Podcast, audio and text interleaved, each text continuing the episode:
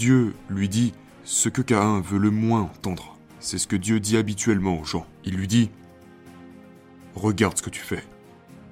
Tu ne fais pas les sacrifices que tu devrais faire. Et tu le sais. Et puis il lui dit quelque chose d'encore pire. Il lui dit Le péché est accroupi à ta porte comme un animal prédateur sexuellement excité. Et tu l'as invité à entrer en le laissant, en le laissant faire ce qu'il veut de toi. Et Cain, au lieu de changer, tue Abel. D'accord Et les descendants de Cain sont les premières personnes à fabriquer des armes de guerre. Et donc c'est... Ok. Vous voulez savoir ce que j'en pense? C'est l'éternelle histoire de l'humanité. Et elle se déroule en ce moment même, mais à un rythme des milliers de fois plus rapide.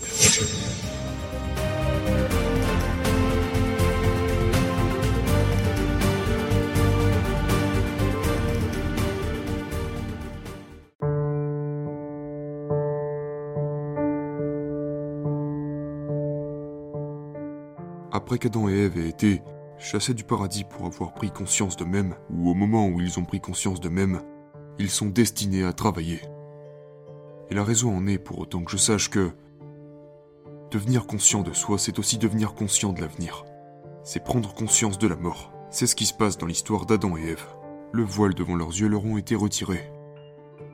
Et puis, la conséquence de cela est que vous devez maintenant travailler pour prévenir les catastrophes du futur. C'est le travail.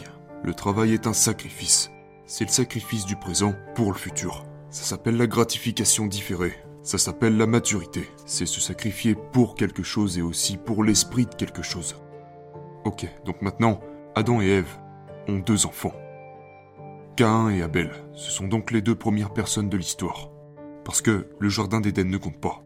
Et ce sont les deux premières personnes qui sont nées plutôt que créées. Donc ce sont les deux premières personnes. Et c'est une sacrée histoire parce que c'est une histoire de meurtre fratricide qui dégénère en génocide, en déluge et en tyrannie. Donc, c'est amusant quand on constate que c'est comme ça que l'histoire a débuté, disons. Et Abel et Caïn font tous deux des sacrifices. Et pour une certaine raison, les sacrifices d'Abel plaisent à Dieu. On ne sait pas exactement pourquoi, et Caïn non plus. Il y a une implication dans le texte qui laisse entendre que c'est parce que les sacrifices de Caïn sont de second ordre. Dieu dit qu'Abel apporte le meilleur à l'autel de sacrifice, et il ne dit pas cela de Caïn. Donc vous pouvez imaginer que Caïn se sacrifie quand même, mais qu'il qu'il garde quelque chose en réserve. Il n'y va pas à fond. Il n'apporte pas le meilleur de lui-même à la table. Il n'offre pas le meilleur de lui-même à Dieu. Et donc, Abel prospère comme un fou. Et tout le monde l'aime. Et il obtient exactement ce dont il a besoin et ce qu'il veut exactement quand il en a besoin et quand il le veut. Il est le favori de Dieu. Et Caïn porte ce terrible fardeau tout en continuant de travailler, sauf que ses sacrifices sont rejetés. Donc, il a du ressentiment, vraiment du ressentiment. Du ressentiment au point d'interpeller Dieu et dire quelque chose comme C'est une sacrée invention que vous avez fait là. Je, je me plie en quatre et rien de bon ne vient à moi. Que se passe-t-il, bon sang? Et puis à côté, il y a Abel, le soleil brille sur lui tous les jours. Comment oses-tu? C'est comme ok. Sauf que c'est à Dieu que Caïn est en train de parler. Et donc Dieu lui dit ce que Caïn veut le moins entendre. C'est ce que Dieu dit habituellement aux gens. Il lui dit Regarde ce que tu fais. Tu ne fais pas les sacrifices que tu devrais faire. Et tu le sais. Et puis il lui dit quelque chose d'encore pire. Il lui dit Le péché est accroupi à ta porte comme un animal prédateur sexuellement excité et tu l'as invité à entrer, en le laissant, en le laissant faire ce qu'il veut de toi. Donc il lui dit en gros, tu as permis à ton ressentiment de te préoccuper, et maintenant tu le rumines, et tu génères quelque chose de créatif, de nouveau et horrible, possédé par l'esprit du ressentiment. Et c'est pourquoi tu es dans cet état misérable dans lequel tu te trouves. Alors Cain s'en va, son visage se décompose, comme on peut s'y attendre, mais il s'en va, et il est tellement furieux parce que Dieu vient de lui dire, écoute, tes problèmes sont de ta propre fabrication. Et non seulement tu les as invités à entrer, mais tu t'es aussi engagé dans cette voie de manière créative. Et non seulement tu m'en fais porter la responsabilité, mais en plus de ça, tu en deviens jaloux d'Abel, qui est ton idole et ton but réel. Et Cain, au lieu de changer, tue Abel. D'accord?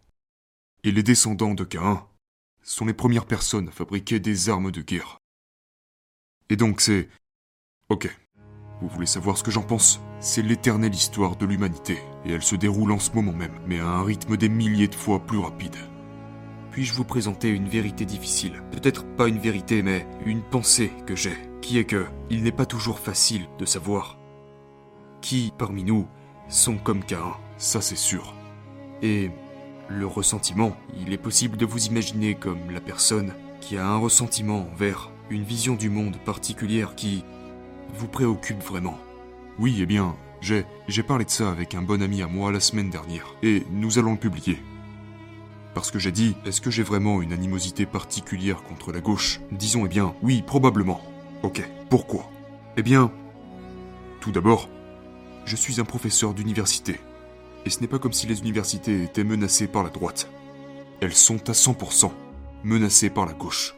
Et elles ne sont pas juste un peu menacées, elles sont terriblement menacées. Et cette menace a rendu impossible pour moi de continuer dans ma profession comme je le faisais. Et cela m'a aussi coûté ma pratique en tant que psychologue clinicien. Et ce n'est pas encore fini parce que j'ai une dizaine de procès contre moi de la part du collège des psychologues.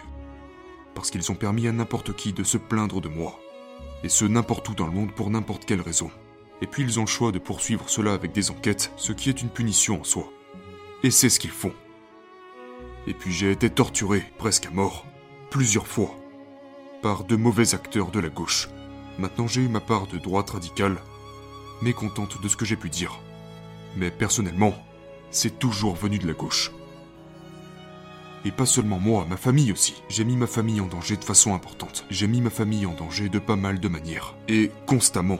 Pas une fois ou deux, parce que beaucoup de gens se font congédier une ou deux fois. Mais j'ai été congédié, genre, une quarantaine de fois. Et je connais maintenant environ 200 personnes qui ont été congédiées.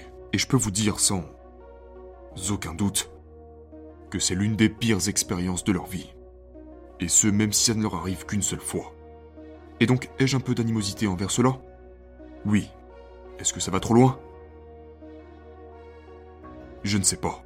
J'essaie de le découvrir.